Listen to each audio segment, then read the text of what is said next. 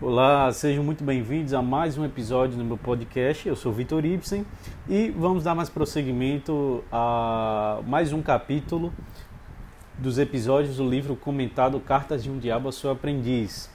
A gente, neste episódio, a gente vai observar a terceira carta, que ela se divide em alguns tópicos, ela se divide em quatro tópicos, né, basicamente, que são algumas dicas de tentação que o mal danado confere a seu sobrinho vermelhinho.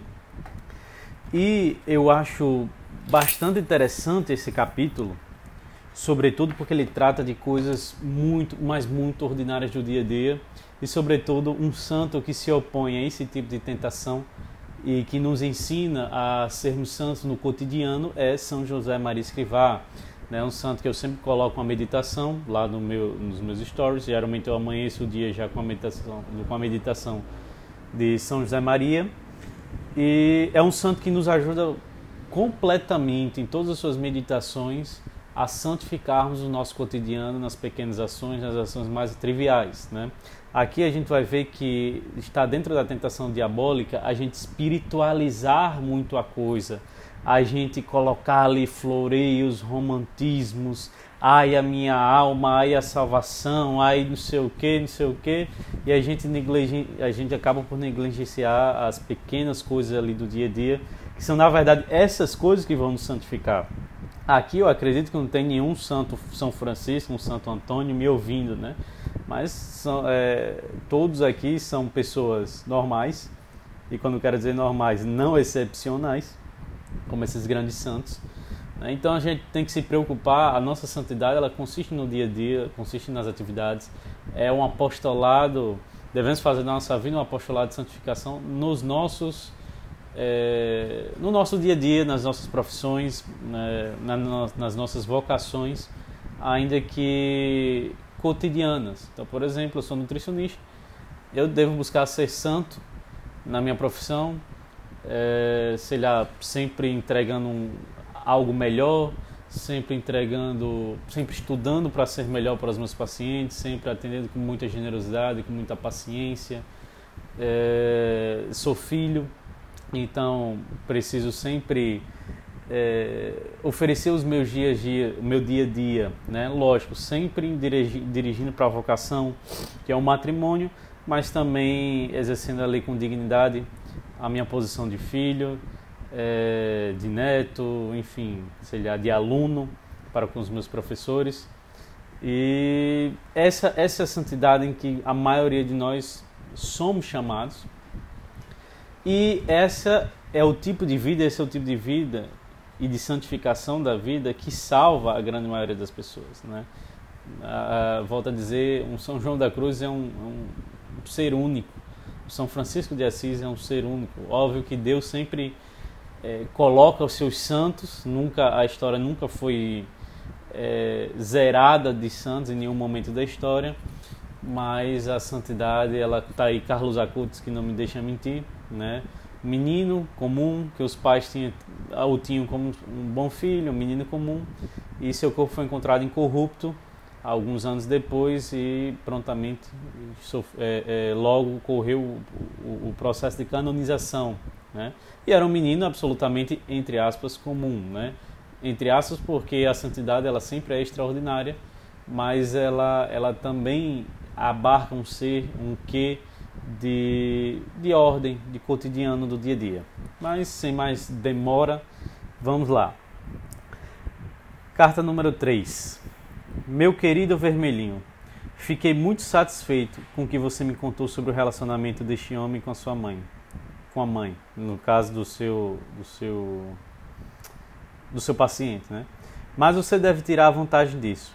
O inimigo irá trabalhar de dentro para fora, gradualmente corrigindo a conduta do paciente cada vez mais pelo novo padrão. E pode ser que ele mude o seu comportamento em relação à senhora idosa de qualquer momento, a qualquer momento. Seria bom que você entrasse em cena, em cena antes, Mantenha-se em contato íntimo com nosso colega maldiposo, que seria outro demônio, outro demônio, que está encarregado da mãe, e construa um hábito consistente de irritação mútua, de pequenas azucrinações diárias.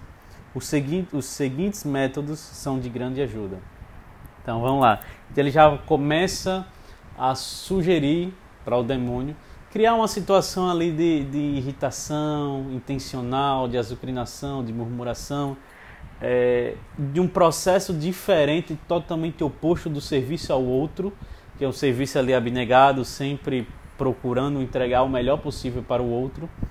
É o contrário, né? a ação diabólica ele, ele consiste em irritar o outro, é, é, assim intencionalmente. Sabe quando você está com raiva de alguém da sua casa e aí você vai lá e faz aquela coisinha só para ver irritar ainda mais ainda, instigar a discórdia, a desavença, as brigas, né? É óbvio que isso é completamente é, é, sujeição à tentação demoníaca, à tentação diabólica, até porque é a partir dessas pequenas coisas no dia a dia que vai se esfriando a caridade, vai se afastando o amor fraternal, o amor conjugal, é, o amor filial e acaba minando relações muito importantes e muitas vezes ruim, fazendo ruir uma família, né?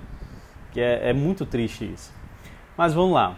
A primeira dica, que é o que a gente vai tratar hoje, é mantenha a mente dele focada na vida interior. Olha só, percebam se não é o oposto de São José Maria Escrivá. Mantenha a mente dele focada na vida interior. Ele pensa que a sua conversão é algo que, que ocorreu dentro dele e que sua atenção, por isso mesmo, está voltada para os estados atuais do seu espírito, ou antes, para a versão muito expurgada deles que é tudo o que você deve permitir que ele veja. Encoraje isso. Mantenha a mente dele longe dos deveres mais elementares, direcionando-a para os mais avançados espirituais. Isso aqui é, meu Deus do céu. Agrave essa característica mais humana, mais útil de todas, o horror à negligência ao óbvio. Você deve levá-lo a uma condição em que se possa praticar o autoexame por uma hora sem descobrir nenhum desses fatos sobre si mesmo são perfeitamente claros para qualquer um que já viveu na mesma casa que ele trabalhou no mesmo, ou no mesmo escritório. Olhe só, mantenha, mantenha a mente dele longe dos deveres mais elementares, direcionando-os para os mais avançados espirituais. O que ele quer dizer aqui? Mantenha a mente dele longe dos deveres mais elementares, isto é, dos deveres mais básicos, direcionando-os para os mais avançados espirituais. Então vamos lá. Imagine que você é uma, uma mulher casada e tem compromissos com seu marido, às vezes com seus filhos, né? Com a casa, com o. E você descobriu agora se converteu. Você virou católica ou mesmo protestante, se converteu a, a Cristo. E aí você descobriu aquelas delícias espirituais, ou pelo menos afetações espirituais muitas vezes. E aí você quer amar a Deus e você quer, né, seu estado ali de conversão. E aí o que é que você faz? Você muitas vezes esquece seu marido, esquece da beleza que é um, um valor extremamente alto, é um valor metafísico. É, você esquece ali de uma casa em ordem, uma casa bela, em harmonia. Você esquece dos seus filhos para passar a noite lá em vigília no grupo de oração, né? E aí você vai lá e toda noite você reza três horas, quatro horas, que não é rezar, isso é pensamento, né? Isso é pensar, isso é devagar. Quem rezava três, quatro horas era São Francisco de Assis, né? Rezava a noite inteira. A gente não, a gente, a gente fica pensando aí devagando, né? E aí você passa a noite lá em vigília, eu volto a dizer, não, não, há, não há implicação em, em, vigília, não é nada contra a vigília, não é nada contra a espiritualidade mais acalorada, não é nada disso. Mas assim, perceba que por muitas vezes, na verdade, na maioria das vezes, nesse, ah, eu vou servir, aí pronto, aí final de semana é o único momento que você tem para dar atenção às vezes ao seu esposo ou à sua esposa.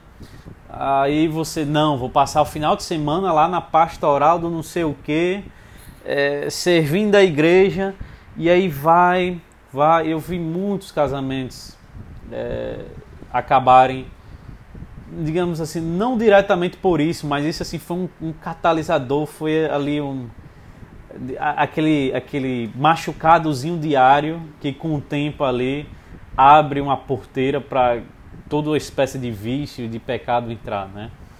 Então, é, olha só também isso aqui. Agrava essa característica mais, mais humana, isso é muito humano, mais útil de todas. O horror, a negligência é o óbvio. Então, assim, a gente tem...